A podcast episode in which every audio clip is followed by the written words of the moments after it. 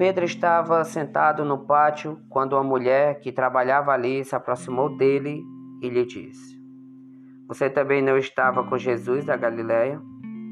Pedro, porém, negou diante de todos que conhecia a Jesus.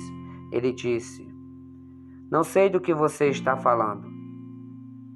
E saindo dali em direção à porta do pátio, ele foi visto por uma outra mulher que trabalhava ali que disse aos homens que estavam ali: Este homem também estava com Jesus, o Nazareno.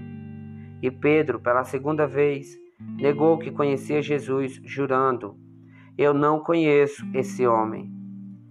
Pouco tempo depois, alguns homens se aproximaram de Pedro e lhe disseram: Não há dúvida de que você também é um deles. O seu modo de falar o acusa.